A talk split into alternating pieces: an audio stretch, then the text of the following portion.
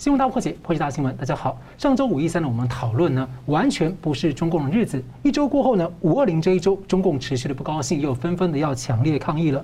在印太战略的围堵下呢，我们列举中共六个可能希望的突破口。而在缅甸之外呢，至少四到五个受挫。在伊朗、欧洲、俄罗斯、韩国和台湾。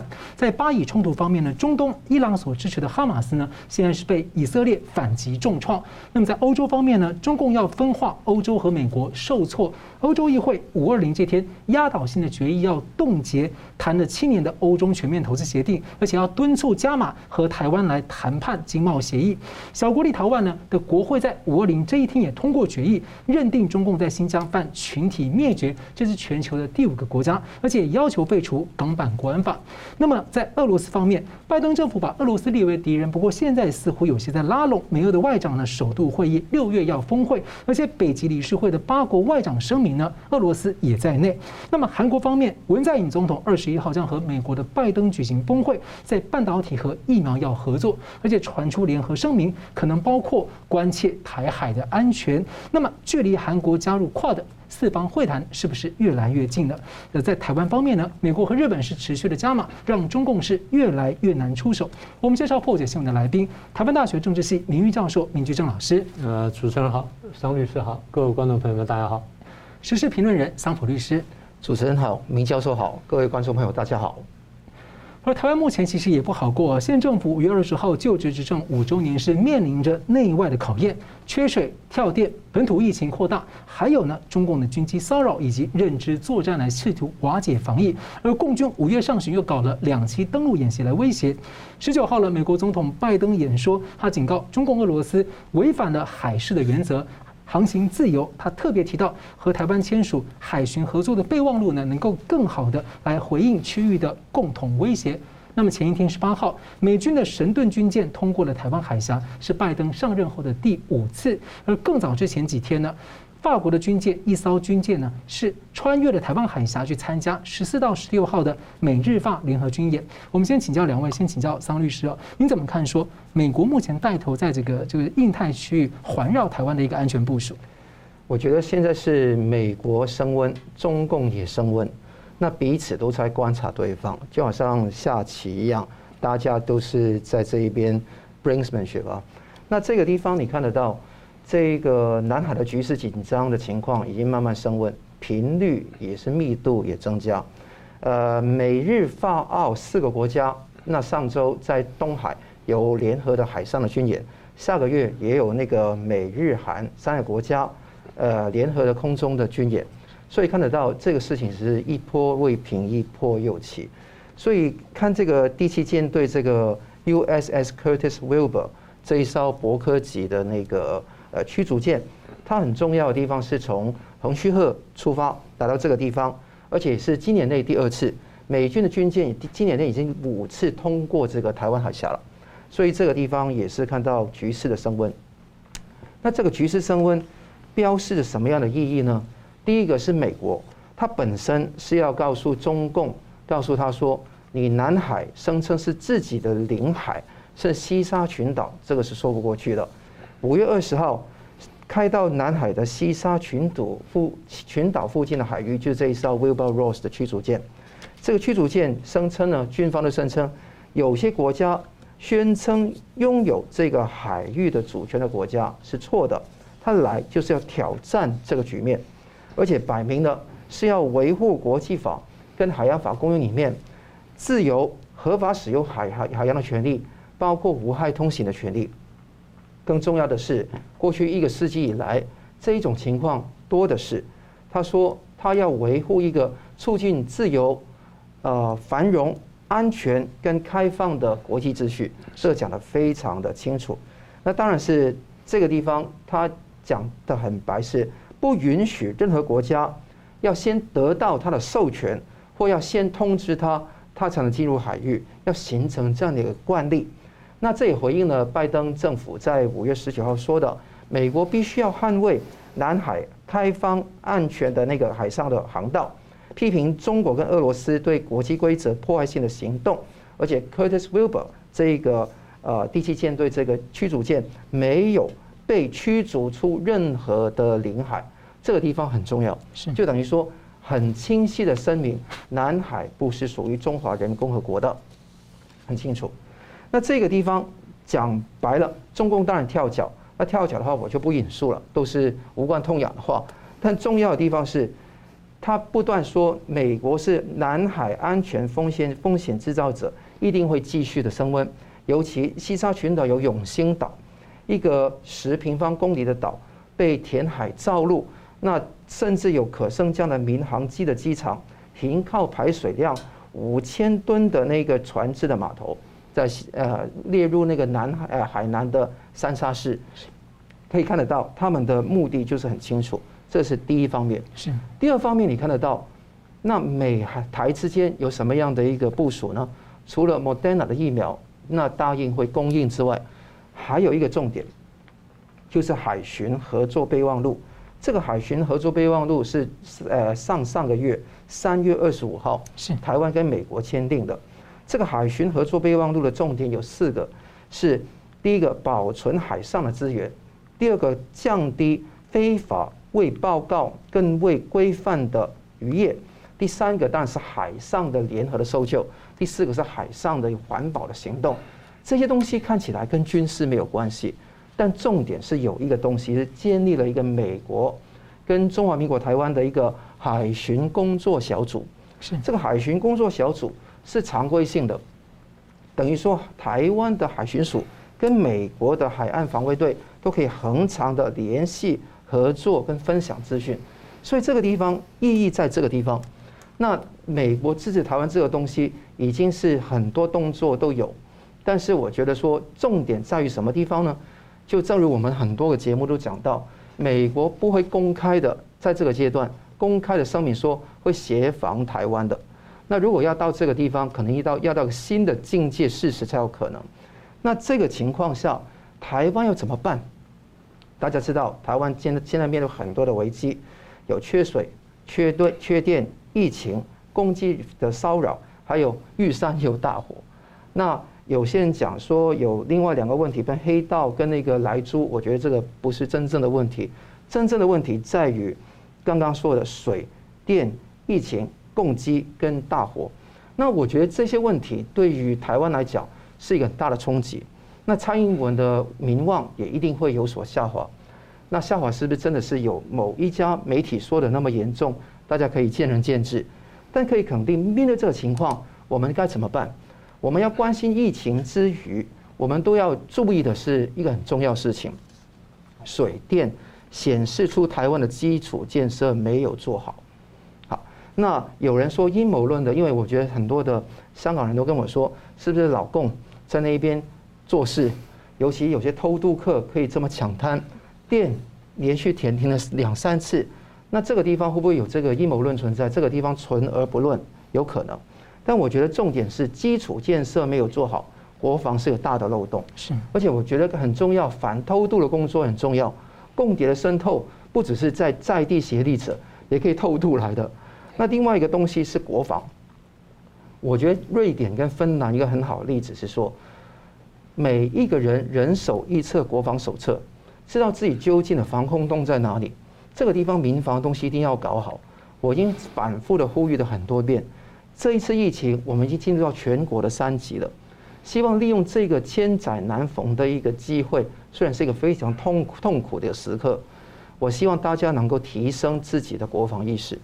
如果能够两个搭在一起的话，是，我觉得对于呃台湾的国防才是有福利、有有这个练习做这个后勤的相关动员的这个准备。那这个地方有备无患，不是说明天就是被攻击，不是这个意思，而是说你没有这个国防的能力。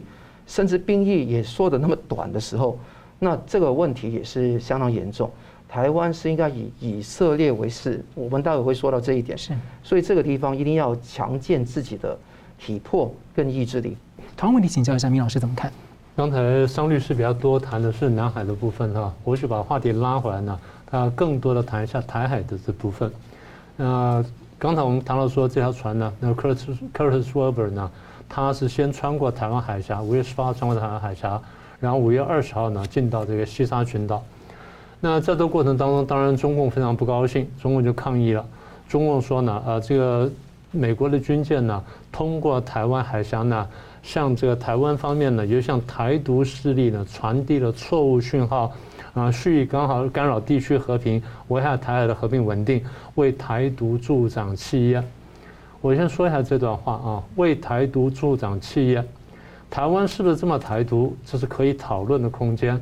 然后台湾政府的国策呢，并不是台独，但中共什么事情都说说成台独呢？一方面就是他抹黑台湾，二方面就是其实我提醒大陆哈，这样子呢，你帮自己的那个空间缩小了。在九零年代后期的时候，我就曾经讲过，我公开讲过，我说台独的定义过宽，对台湾也不好，对大陆也不好。台独定义呢，台湾一般来说相对本来说比较明确，我们有法律上的定义。中共对台独定义呢，比较更是一个政治的定义，而不是法律的定义。政治定义就是它，它可以忽大忽小，然后它没有一个明确的一个范围。凡是对它跟台湾相关的，他不喜欢的，都可以叫做台独。所以当时我说这样有个危险。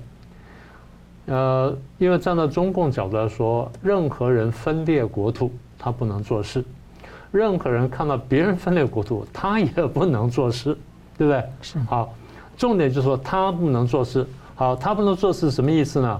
就是说。当他看见有出现被称为台独的行动的时候，他必须出手干涉，不然就默认，不然就默认了。要不然就是你是你是分裂分子，或是你助长台独企业。所以中共的任何一个领导人一碰到人家指责说哦，你对台独软弱的时候，他是他是不能忍受的。是我现在讲的什么呢？当台独定义越来越宽的时候呢，你看起来是在绑台湾手脚，你也绑自己手脚的。所以当时我就说，台独定义呢，你要收紧。收到一定范围之内，这样你可以拿来骂一下台湾，但是呢，你自己的日子好过，你不要把台湾搞得难过，你自己也搞得难过。这台独定义搞成这个样子，都对全世界来说，你的定义到这样子，等于是没有定义了，就等于没有定义了。没办法，我们就我们就跟你一起台独好。对，这是第一个。第二就是说，那你是不是都要出手呢？你一出手，你不是自找麻烦吗？你明明晓得现在实力不够，你要做这种事情，你就是搬砖头砸脚。所以我说，把台独定义收窄呢，对大家都好。那这个话同样在这边是合用的啊！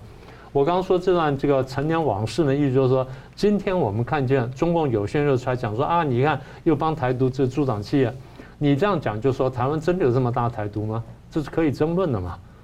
所以这样子把自己空间缩小之后，其实大家都难受。那美方立刻讲了，美国讲说这艘军舰通过台湾海峡，显示了美国对一个自由开放的印太地区的承诺。会在国际法允许范围之内飞航，什么等等，所以美国紧扣为什么呢？紧扣航行自由，紧扣国际法，紧扣自由开放。双方言辞的这个这个层次呢，高下立判啊，这第一点。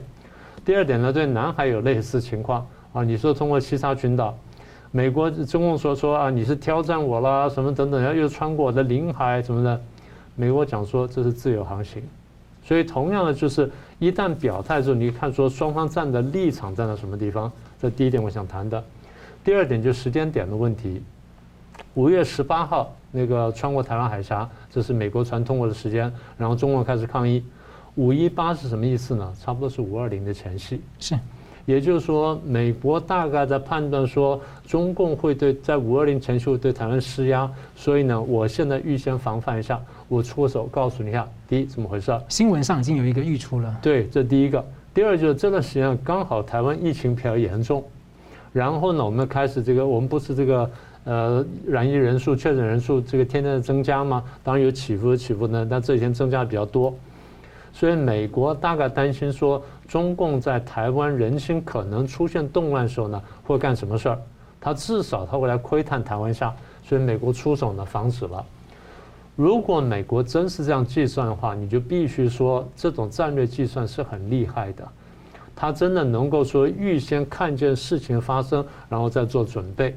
所以我常常提醒大家说，大家看懂美国在做什么事情啊？这第二点。第三点我要讲，就是说它这个工具的问题。我们常讲说，我们说国家权力里有很多工具，有政治、经济、军事、外交、宣传什么等等。呃，从以军事力量来说，任何国家觉得最好用的就是，如果我要这个在在我国土以外地方用兵，最好就是我在当地能够有海、有陆、有海外的陆上基地。是。啊，在那边我有一个基地，然后我当地有驻军，我驻几千人或数万人，然后我随时可以动的兵，那这个是最好用的。但这并不是每个国家做得到。第一呢，你不一定能够跟别的国家谈出这种东西来；第二，你不一定有这种军力；第三，你不一定有这种经济力量来支撑你这个这基地。那第二种用的呢，就是空军。空军的优点是速度快，然后有相当的打击力。但空军缺点是逗留时间短，它当天基本就要回来了，打了几个钟头就必须回来了。然后打完之后，你地下地面在活动，它要再来，它也比较麻烦。这第二种，第三种是海军。海军相对于空军来说，速度慢，但打击力绝对不会差。但更大的好处是什么？它逗留时间长。譬如说，如果有航空母舰的话，其实不用航空母舰，一条稍微大型一点的驱逐舰或巡洋舰，它都会在那待上几天，它能用的时间比较长。当然，比如说航空母舰，它待的时间就更长了。所以也就是说，一旦你有了这些有了问题，然后你有这足够国力的时候呢，你的国力是不是能够应付这个问题？啊，这谈的第三点。第四点就是，当你有这些工具的时候，你到底怎么用的工具？最直接的用法就是我真的打下去啊，打仗了。第二种就是贺主。什么叫贺主呢？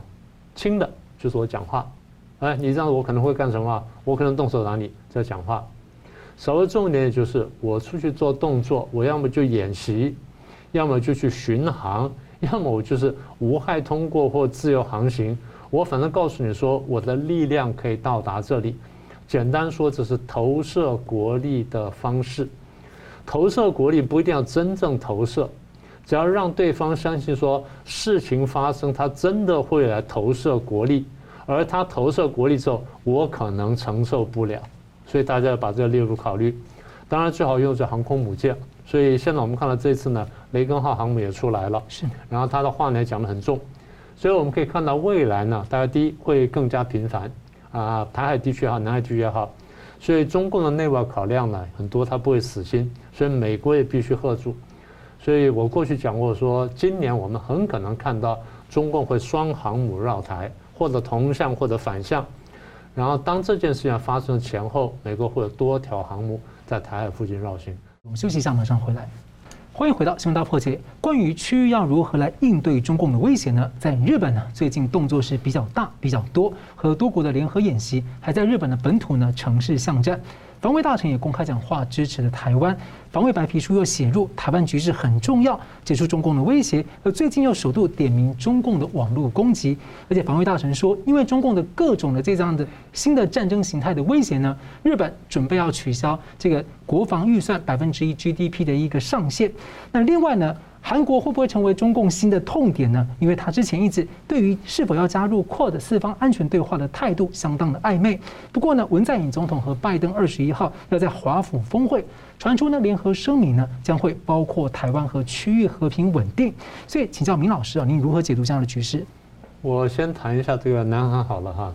呃，文在寅的态度呢，因为他跟北韩的这个传统关系比较近，所以一般来说呢。他对北韩呢，在这个南韩的领导人当中呢，是比较温和的，或者说比较友善的。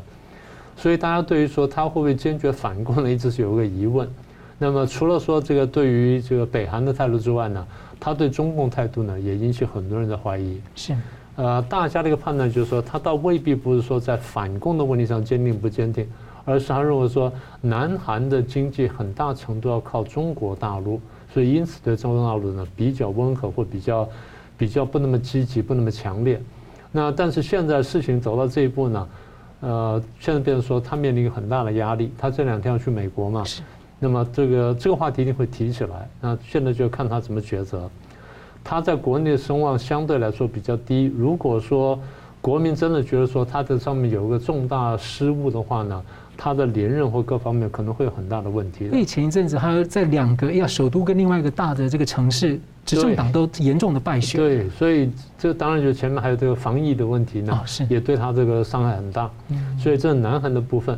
但我现在特别想谈的就是说，日本在最近呢，这个他的这角色呢，比过去积极很多。我们过去就提过，我们说上次不是这个呃美国国务卿来到亚洲什么等等吗？然后菅义伟去出访。菅义伟出访呢，访问两个地方，一个是印度，一个是菲律宾。我们上次谈过。是，访问印度跟菲律宾呢，看起来没有什么，但实际上各位在注意到一件什么事情呢？其实他在帮美国强化了原来的美国在亚洲这个盟国的这个关系。冷战时期的关键是，换句话说，那个原来是围堵圈的一个部分。那当然，你说现在好像说围堵圈扩大，我们等会再谈的事儿。所以现在就说明说，当日本在也在积极推这件事情的时候呢，我们要特别注意日本的角色。呃，你刚刚讲出这个四方会谈，美日印澳四方会谈。一般来说叫四方安全对话，它只是一个对话，它也不是一个同盟，也不是什么东西。但是这个对话现在看起来是越来越强固哦。我必须提醒各位，这个对话现在开始向同盟方向前进，所以这点是我们值得注意的。所以下个问题就是说，那你南韩会不会参加？如果南韩在监狱在这文在寅手上不参加的时候，会不会换一个总统就参加？所以始终是一个悬而未决的问题。那等到大家大家在这个密切关注，但是中共当然非常在意。所以中共驻日大使呢孔玄佑就前几天呢就讲了，他说日本不是共同社采访他吗？他说他现在这些呢就是形成一个对中包围圈，本来就是啊，本来就对中包围圈呢。但我们得话讲的准确点，对中共包围圈。有个“共”字在这里的，它包围的不是中国，它包围是中共，因为是你的态度引发了大家对你的疑虑，所以一方面有这个四方的这个会对会话呃对话，然后在韩国的这个角色，然后再来我们看到这就前几天嘛，美国、日本、法国、澳洲四国呢进行军事演习，比较值得谈的呢，你说呃美国、日本、澳洲呢，你都可以理解为什么？因为它都是当地的国家是。法国可是千里迢迢派了一组战舰过来的，他派了一个两栖攻击战舰，两栖攻击战舰是等于轻航母了，嗯，还有核子潜舰。对呀，啊，这个等于说它是一个啊，应该这样说吧，一个小型的航母的打击群了，嗯你可以这么这么去理解它。他派了这么一个一个这么一个分队过来，来到亚太地区，跟这些多国进行了多次的这联合演习，然后要穿过台湾海峡北上去跟日本在日本附近演习，这事情非同小可，表示说他不只是呃我来参加演习，然后这法国海军参谋长明确讲说，我们就是要中对中共发讯号，我们就是告诉你说你做事情呢，我们很在意，我们很关切。他关切什么？他关切什么？各位仔细想想看，他关切第一就是南海的问题，第二是台海的问题，第三就是中共对于亚太地区的和平乃至世界秩序挑战的问题。他关切是这件事情，所以不是单单纯说哦，我关切你这个动作那动作，而是你所有的动作背后你的真正那个战略意图。我怀疑你的意图，所以德国、英国他们都来这边，但他们都说我们不走台海，但是法国就走给你看，像一个欧洲代表这样。对，我正想谈这件事情，所以英国、法国、英国跟德国宣布说我不走台海的时候呢，被国内骂的要死。对，国内说你怎么这么窝囊？你为什么为什么不走？哎，大家知道台湾海峡最窄的地方是一百多公里，一百多公里足够是国国际公海，你走过去有什么关系？你英国、德国这么这么怕得罪中共吗？你这样就觉得说啊，这样我就不要得罪他，我就就得到点好处吗？第一，这是不对的；第二，很清楚，台湾海峡是一个公海，即便将来中国统一，不管怎么统一法，台湾海峡还是公海，你这没没办法，你改不了这个事实。所以你让不让大家走？如果大家走过去，然后中共就要抗议，你等于是有意把台湾海峡内海化，然后英国跟德德国也同意了台湾海峡内海化，你不是自缚手脚？所以我说，法国这点上判断还是比较聪明的。他们言辞上说我们不承认那个东西，但是你行为上你限缩的时候就没有错。你等于等于说我嘴巴上讲讲，然后实这个行动上的，我配合你，人家觉得说你们不行。是。所以这说明什么？说明说大家对于国际法跟国际秩序的态度是这个问题。我觉得这才比较严重。好，所以你刚刚提到说日本的岸信夫呢，这句话讲的比较重，他讲了两个重点。第一个就是你刚刚提到的。他的这个国防预算上限呢，可能要超过 GDP 的百分之一。这件事情日本谈了其实很长时间了，但我印印象没有错啊，大概十几二十年来一直在谈这事情，要不要过，要不要过，要不过。当然，最近岸信夫讲的话好像比较可能会过，是，但现在没有过以前呢，都还不能成为定论。我倒不是说赞成过或不赞成过，我只是说，当他要过百分之一的时候，他有两个意涵。第一个意涵就是，它真正突破了大家一般心理上跟感官上的日本国防的上限。那中共就批评说啊，那你走向军国主义，哎，百分之一的总要上限上限，不好意思，中共的军费占你都占你国防占你 GDP 的百分之几，何况你很多隐藏预算呢，对不对？所以当然了，我们对日本过去二战当中表现，我们是有很大的保留的，有很大的批评。日本在上面不能让大家释怀的话呢，他的很多动作会引起人家批评，然后会被人家抓住辫子。但是日本在说你要突破百分之一的话，有些事情你先做好铺垫，你如果的百分之一容易的很。比如说我为二战道歉啦，什么等等啦，我宣誓不再恢复军国主义，但是我要捍卫区域安全，这话你可以讲得出来。所以岸信夫的态度，我觉得说，第一有进步，但是呢还有更大进步的空间啊，这第二点。那么他的话里面比较值得注意，就是他对台湾海峡的关注。当然，我们看见他说是记者问到说是否要设想台湾发生紧急情况局面，然后调整日美防卫合作指针什么等等。其实这话是不用问的，日美的防卫指针里面已经隐含了这些东西，也就是说你到时候不调整，你照样可以做。九五九六都做过了，何况这样？当然，九五九六日本并没有出兵，比较远一点，比较远一点。但现在的事情不一样啊！现在中共对这个国际秩序乃至对区域安全的这威胁大得多。那么你现在面对这个态势的时候，当年的那个情势呢，时过境迁，你现在要改，你得拿出个理由来改。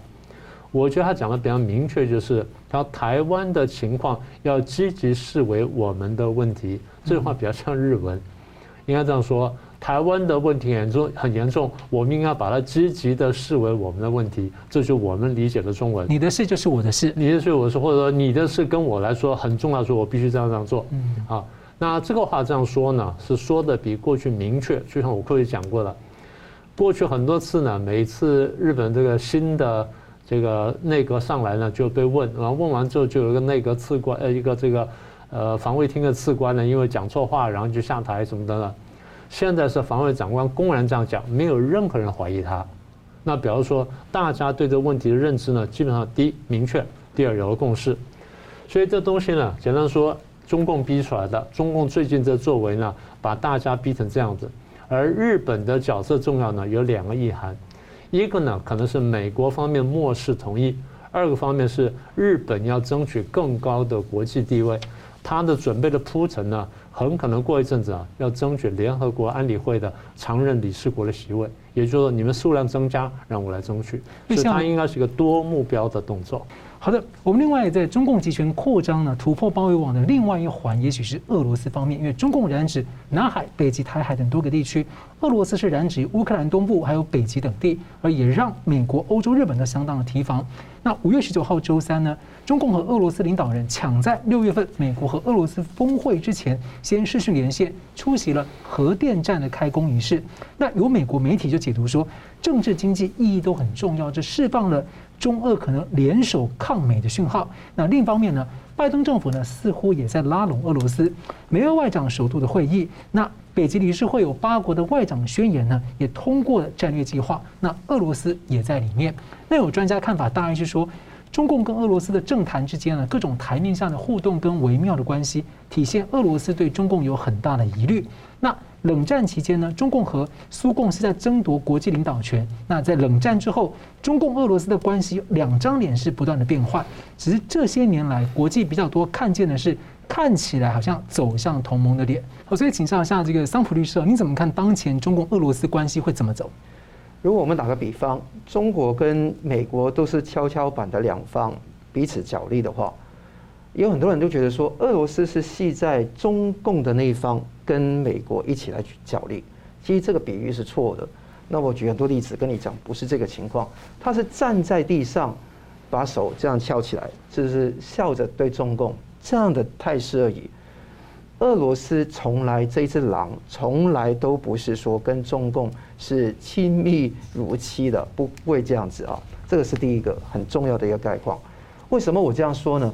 习近平跟普丁在五月十九号有四项的连线，讲核电站。刚刚那个新闻当中也看得到，田湾啊、徐大宝的核电站都有这一方面普丁说俄俄中关系处于历史最好的时期跟最高水平。习近平也说，两国将在更高水平、更广领域、更深层次推动双边关系发展。那你看到，从一九年六月五号，中俄新时代全面战略和协作伙伴关系的建立开始。那你看到，俄美在二零二零年交恶，那之后俄中之间抱团取暖。那去年十月二十二号，普京也说，俄中孤军是不用结盟，没有必要。那他说是也那个以后再说。好，那二一年二月就今年二月，中俄的战略的的合作的方位是全方位、全天候没禁区、没上限，讲到好像非常如教似漆这样子，是真的这样子吗？我觉得说俄罗斯既跟中共打交道，也跟中共邻近的国家打交道。甚至那些邻近的国家跟中共是有敌意的，都打交道。跟中共怎么打交道？很简单，俄中定期军演、军事合作、导弹的预售系统、战略巡航的系统，都是跟俄中的交易有关。第二个，中俄的贸易的维持千亿美元以上的金额，而且俄国对中国的贸易从逆差变成顺差。更重要是中国是俄罗斯的最大贸易伙伴。去美元化的一个交易，农业、能源，哎，这个地方好像非常亲密。但另外一方面呢，我举一些例子给大家看。在今年二月二十五号，赤塔市那个一个法院，俄国的法院宣布了中国的新间谍案，拘禁了一个当地的居民，帮中共做间谍，判他八年的有期徒刑。之后，去年中印之间有边境的军事冲突嘛？那个时候，俄罗斯就对印度呢出口大批的先进武器，讨论未来十年新军事技术合作的计划。那也对于中亚各国也开始，俄国跟他结盟。那中国有五加一的机制，伤害到俄罗斯本身在那个地区的地缘政治利益。那所以，俄罗斯在五月十四号的《独立报》，这是亲普丁的这一份《独立报》，他说。抨击中国的干涉中亚内政，就用一份报纸来抨击你。那另外的是蒙古，蒙古是前年二零一九年的时候有俄蒙的战略伙伴协议，也让那个蒙古能够加入到整个俄罗斯跟东亚中亚国家的集体安全防卫组织，把蒙古拉进去是独联体以外的一个非常重要的一个。独特国家，所以看得到，如果这样来看看的话，他对中共是忌惮的，而且是你 GDP 比我高没关系，但是你要买我的军事科技啊，我还可以烧五到十年，十年让你去买我的军事科技，是这样的看法来对待。像卖那个战斗机去的时候，都把那个引擎全部给封死。没错，所以他非常防范，而且还有两个最近的疫苗外交。中国、印度、俄罗斯各有各的疫苗，到处跟一些穷国卖给他们，他去巴西买中国的，阿根廷、玻利维亚、智利买俄国的，洪都拉斯买中国的，现在要求跟台湾断交嘛。那另外还有说，印尼、寮国、柬埔寨、阿拉伯联合大公国、匈牙利、埃及都跟中国的，但是非洲联盟有很多国家，有一接近一半都是买俄罗斯的。所以大家都看到疫苗外外交，中俄都在大斗发。裁军方面，美俄之间达成了一个年初啊，达成一个新战略武器裁减条约，中国不可能加进去嘛。所以某程度上，俄国不一定是 stand with China，不是 stand with CCP，没有这一回事。这个是很清晰的。那美俄之间的关系呢？你会发发觉到也是很有趣，有很冷冰冰的一面。也是有非常的笑嘻嘻的一面，所以这个是整个国际局势非常的诡异。美国跟俄罗斯之间在四月时候曾经有非常大的制裁，因为拜登政府在四月时候宣布制裁俄国的金融机构，禁买俄国卢布的卢布的债券，驱逐十名的俄国的外交官。俄国当然是对等反击。然后今年刚刚这个月的十五号，俄国将美国跟捷克。列入不友善国家的名单。捷克跟俄罗斯的交恶，是因为它有一个东部的一个弹药库被那个疑似俄罗斯的那个情报人员烧了。那所以捷克驻俄罗斯的大使馆不可以雇佣超过十九名的俄国的公民。那美国的驻俄国的大使馆不能聘用任何的俄俄国公民。这个地方是美俄的交恶。那另外也有关于那个。纳瓦尼的事件，反对派的领袖在俄罗斯，美国也为他声张，但美国在两件事情又 back down，一个是在北极，好，你看到五月十九号有北极理事会 Arctic Council 的外长会议，那当那时候那个布林肯跟拉夫呃拉夫罗夫当时双边的会谈，他说两国存在分歧，同意寻求共识，而且希望合作安全跟。俄国建立一个可预计和稳定的关系，尤其在疫情、气候、伊朗、北韩核武跟阿富汗战争里面呢，能够有合作的空间。那你也看得到，布林肯也法交湾，那撤销制裁北溪二号的输油管的厂商，那个 Nord Stream Two 那个很重要。对。另外就是，美国虽然关注俄国在乌克兰的边境的问题，但同时在北极方面反对军事化。俄国也是点点头，笑嘻嘻，跟大家说，大家互相讨论，基本上用这个方式来去讨讨论问题。那你发觉到，哎，是发生了什么样的一个问题呢？所以说，美国虽然拜登有说哈，俄国是头号的敌人，中国是头号的战争对手，他讲讲过这样的话嘛？但我觉得说，他要不要两面开弓，是其实对美国跟自由世界不利的。他应该有主次，主一定是。中，那中共是一定是俄罗斯。那如果用这个方式来看，世界的自由世界还是稳。否则，如果用那个中俄共同对抗，把他们推在一起、堆在一起的那种想法，那我觉得对于世自由世界是不利多于有利。休息一下，马上回来。欢迎回到新闻大破解。先前呢，美中的贸易战呢，习近平的对美谈判主将呢，副总理刘鹤最近政治上似乎碰到一些麻烦。先是传闻他的地位可能被胡春华取代，而最近又传说儿子可能因为大力贪污啊要被查办。那就很好奇了，在十八大期间呢，帮习近平呢打老虎的王岐山后来被洗冷冻，而在十九大之后呢，他的经贸左右手刘鹤又出事。那习近平不会感觉到警觉，说好像越来怎么越自己的亲信越来越孤家寡人，所以警像像明老师啊，你怎么解读？对刘鹤这事情爆出来之后呢，我有点惊讶，因为最早我们听到的是说，呃，他的地位可能保不住，然后胡春华可能会取代他这个对美谈判这个首席首席代表这个地位啊。这个点我听到有点奇怪。我说，第一呢，胡春华原来不是这方面专长，然后胡春华对美国却没有经验，你怎么会用他？当然，我想说中共用人有时候有点奇怪，所以当时有点不以为意。所以当时我留了第一个问号，第二个问号就是后来就就那几天吧，前前后后吧，呃，习近平不是出去视察吗？过去他视察很多地方的时候呢，他会带刘鹤，而且这次呢带的是胡春华，没有带刘鹤，所以有外媒，尤其是香港媒体有点紧张，说啊又出啊，看起来前面的传闻就是胡春华会取代这刘鹤事情，可能是真的了。好，这是第二个。当时我也不以为意，当时我觉得说，那出去带谁，他不是百分之百嘛？因为有的时候带，有时候带那个带刘鹤比较多，带胡春华比较少。那现在带了胡春华，没有带刘鹤，也可能是有问题，也可能没有问题，所以我没有多想。一直到大概这两天嘛，所以说，哎，刘鹤的儿子叫刘天然，过去弄过一个什么基金，然后又帮助什么京东跟谁弄了很大笔钱，然后得到很丰富的报酬什么的。这些如果都是正当生意的过程，当然没什么好说的，最多就是说，因为他有家世的地位，做事情比较方便，那这东西大家算了，在大陆的社会里面，大家似乎就默认了。但是后来出来的话是什么呢？说他的儿子利用刘贺的地位，在这边搞了一些其实犯法的事情，然后捞到很多钱，这问题就不一样了。通常我们不说这么高阶的官员家人不出问题。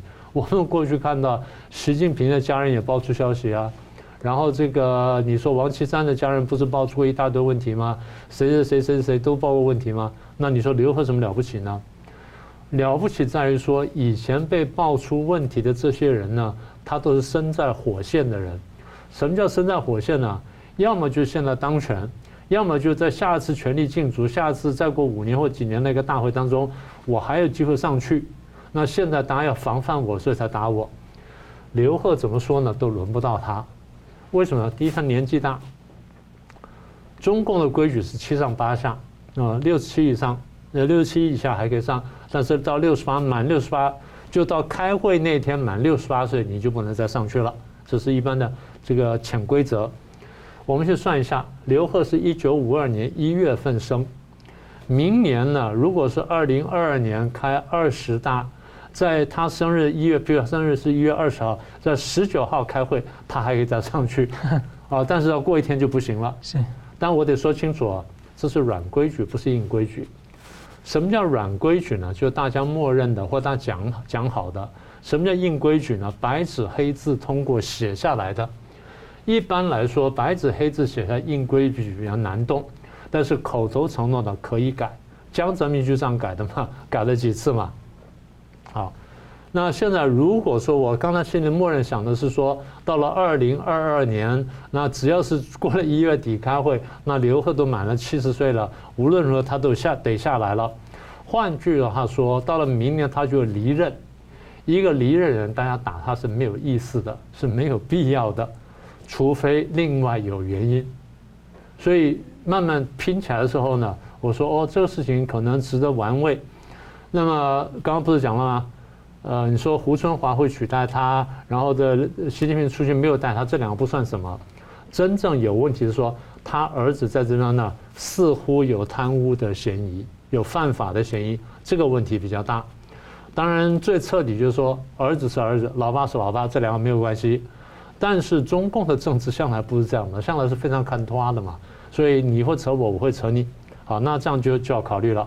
所以为什么会打这个刘贺呢？三种可能，第一种可能，刘贺他的儿子真的出了问题，然后利用这事情去打他，这第一个。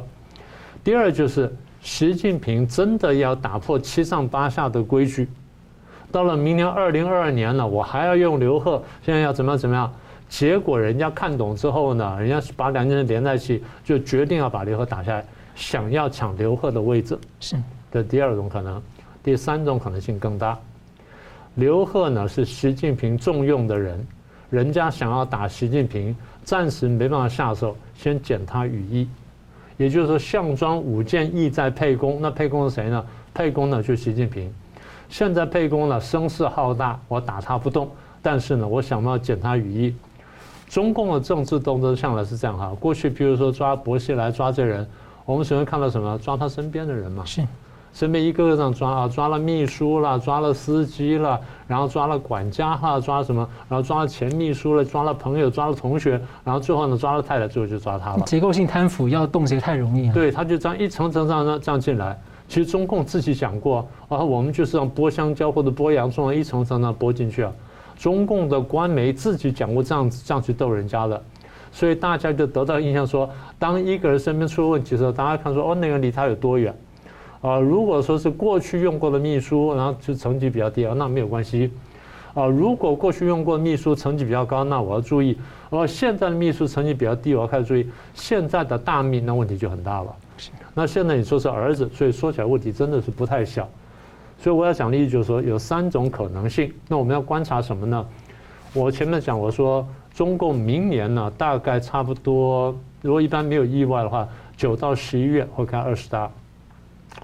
通常斗争呢，激烈斗争从什么时候开始呢？从前一年，也就是二零二一年，就是今年，差不多就是现在这段时间。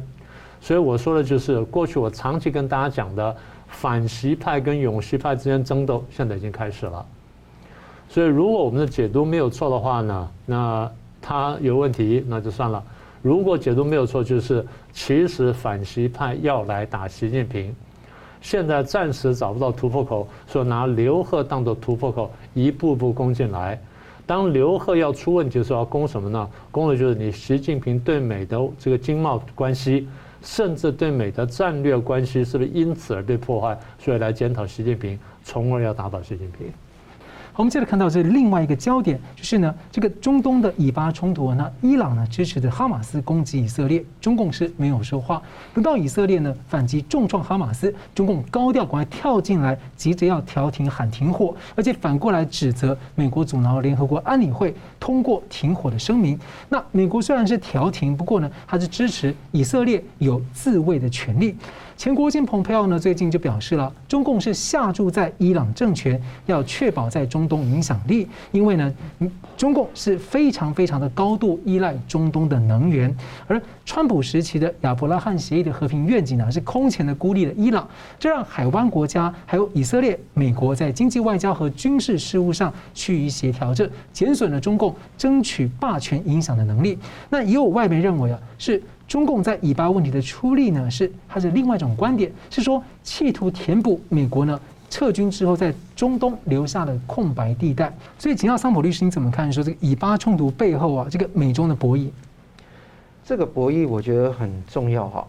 你想想看，从一个大局来看，中共希望在以巴，这呃，中共常常讲巴以啊，但是就以色列跟巴勒斯坦，究竟要演化成成什么样才对他最有利？第一个，希望旷日持久。嗯，如果以巴冲突继续旷日持久，哦，就好像当年在零一年的时候九一一的事情，救了当时的中共一命。那我觉得说，现在在今天凌晨两点的时候，以色列跟巴勒斯坦，就哈马斯跟他的 PJI，就是那个伊伊斯兰那个圣战运动，都全部无条件停火了，那基本上结束了。那所以中共其实现在开始跑了啊，因为中共很希望说把印太的冲突引到中东去。川普时代呢，希望真的能够达成阿布拉罕协议，目的是什么样？终结掉中东的冲突，能够专心在亚印太地区去发挥影响力。那现在因为拜登上台之后，显示出的形象可能为这么用 peace through strength 来支持以色列。导致得到巴勒斯坦的哈马斯跟 PJI 造次去开始攻击，主动攻击以色列，那以色列上是自卫反击，所以反击的时候，你看到那个美国、欧洲、英国、法国等加拿大等国都是一致的支持的，那也是速战速决。你知道，那以色列这一次已经比较久了，一九六七年是六六日战争嘛，这一次已经拖过了十天了啊，十天的战争，而且是大获全胜的。大概五月十号开打，五月十三号都已经重创那个哈马斯的那个主要的阵地，到今天二十一号，基本上十一天的时间完全结束。背后谋划者其实很痛，花了几千枚的火箭弹，花了多少钱，冒多大的风险，结果反而被以色列找到机会把哈马斯重创。没错，呃，这个是等于是完全不不对等的。那你看现在西方的主流媒体都是非常同情巴勒斯坦，那我的看法看到是。他们是 stand with CCP 嘛？因为中共最喜欢跟巴勒斯坦站在一起的。那你从我这个角度，当时巴勒斯坦怎么样去支持中共去那个呃送中条例，还有镇压香港人，那个看在香港人就更加看在眼里。所以我在这个地方里面来看，那以色列用一个非常速度闪电战的方式，能够处理问题，而且非常人道。所以打你攻击那一点之前，还要先通报你。这个地方在战争来讲是很少有的一种做法。好，这个地方是一个，另外一个，呃，中共很想战争打下去的原因是 AOC，在美国有一个极左派的阵营，一直呼吁巴勒斯坦去停火，啊，就不停火是以色列去停火，不要攻击，用和平泛和平主义来看问题。和平主义从来不应该是一个。就是有真的相信真善美价值的人，应该要有的信仰来的。因为和平当然是希望是一个原则，但是当你面对暴力的时候，你能够乖乖坐以待毙吗？那如果说通通都以不战，那恶棍就可以欺负我们。那现在极左派有这样的一个趋势发生，那如果这个战争延下去，中共就可以跟 A AOC 套牢在一起，一起去在美国内部煽动起分化。是左派内部的分化，那这个地方是中共最擅长的一个战术的伎俩。好，幸运的是这个事情已经止住了，那止住了很多东西就就结束了，因为你知道如果不止住，中共是怎么去处理这个问题的？五月十号开战，他不吭声，他是联合国安全理事会现在的轮轮任主席国，不吭声。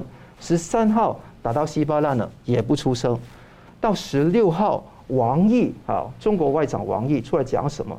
他四个呼吁：停火止暴、人道援助、国际支持跟两国方案，要大家承认巴勒斯坦国。那他是欢迎双方谈判代表在中华人民共和国直接谈判。哇，多豪气啊！天科汗马，你是要那个四方来朝，来中国来去谈判吗？那当然没有人去理他，因为战争已经结束了。当时指责美国说，你去那个延缓，安理会通过一个决议案去停火。那但是美国军方是非常勇猛的，那他们希望说赶快处理，呃，就是给他不是美国军方，是以色列军方非常勇猛，赶快处理这个问题。当时以色列的总理纳坦雅胡他是怎么样说的？那他是说，我不理会你那个那个拜登跟我说要停火这个事情，我赶快做，不设定终结时间表。等到今天了，基本上都已经重创了哈马斯。跟 PJ、PIJ 就是伊斯兰圣战运动了。那这个时候呢，他就停嘛。那这个时候其实是对以色列最大的利益。那外国的媒体有多少个？现在主流传媒都说以色列输了，还播报那个巴勒斯坦那个哈马斯的领袖说的：“哎，以色列停火，证明说哈马斯厉害。”那我觉得这一种东西是完全有悖于事实。事实就是哈马斯输了。那这个情况下，中共也是输了，他赌这个地方旷日持久，赌不下去了。那结果怎么样？结果是说，美国跟以色列，以色列更站在一起。不要忘记，中共在以色列是充满投资的。从二零一四年六月的中国海湾工程，在那个 Ashdod 有建设新港；一五年上海国际港港务有在那个海法港二十五年的码头经营权，到前年二零一九年。那个和记黄埔水务国际控股公司想盖一个海海水化淡公司，都腰那个东西都腰斩了。是，所以看到以中慢慢分道扬镳，那以美之间的关系也更加密切。所以看得到这个事情可能是昙花一现的一件事情，但彰显出什么？中共那种野心不减。刚刚说两个突破口，国内的 AOC，国际上面的希望。把战线延到中东这个地方不会褪色，他继续会做。那所以大家要提防。第二个是美国本身，如果还是真的要坚持 peace through strength 的话，请好好的彰显你跟你盟友的集体防卫能力，不要让这些。那些呃攻击的人士有任何的借口去攻击你的盟友。好，节目最后我们请两位来宾跟一分钟总结今天的讨论。我们先请林老师。好，那大概是五点观察。第一点呢，我们看到台海、南海跟亚太呢，大概这段时间会继续升温。那背后的原因很多呢，请各位详细观察。第二点呢，我们看到有很大的机会，今年中共呢会出动两条航母来绕行台湾。啊，这点请大家心里还要准备，不会怎么样，但这个事情会发生。第三点，当中共要出这两条航母的时候呢，美国的多条航母也会出动，所以台湾海峡附近会显得更加紧张，但是应该不会有大事情。第四个观察就是日本的角色在未来一段时间里面大概会大幅提升。那菅义伟如果能配合这这个趋势的话，那么他的名望在国内会提升，他的竞选连任各方面当然不会有问题。如果不是的话，菅义伟会被更激进的人取代啊，这是第四个观察。第五个观察就是中共的二十大呢，明年就要来，所以他的派系斗争呢，今年就开始，所以内部会有各种各样的事情爆发，请各位密切注视，我们会帮大家呢详细观察。好了，桑普律师，我的观察跟林老师都是非常类似的。我觉得未来台海的局势跟南海局势会升温，就斗而不破。而且更重要是，呃，彼此那个剑拔弩张的情况会更加严重。那这个情况会不会擦枪走火？什么事情都有可能。但我觉得说可能性没有说过半。那我觉得说大家都放心。那第二个东西是台湾要增强自己的防卫力量，不是要依靠美国来协助台湾自卫而已，也不要一味的就觉得说美国必定协防台湾。美国协防台湾，我是有信心的。如果一旦爆发战争，但没有协议在那个地方，重要是加强自己防卫能力，还有民间的国防能力。不要说一旦有事情的时候乱成一团。那这一次的抗疫的成果看得到，一开始可能会大家去啊买肉买菜一天，但之后知道货源稳定就安下来了。那问题是，如果真的有一天是遇到这样的攻击的时候，我们是不是准备好这个东西是很重要的。那另外一个地方是，你看到拜登对于俄罗斯的看法跟中国的看法，基本上还是在摸索的阶段、模糊的阶段。我们要密切的观察跟注意，不要一味的以为现在拜登新政府一定会跟那个自由世界完全站在一起。当然他会，但他有 give and take，我们要很注意。那另外一方面，以色列的问题现在告一段落，警惕中共的内部分化跟外部大的战略的一个挑战，从来没有停息过，所以现在要警醒警惕，不要掉以轻心。好的，我们非常感谢两位来宾精辟的分析，感谢观众朋友的参与。新闻大破解，我们每周三五再见。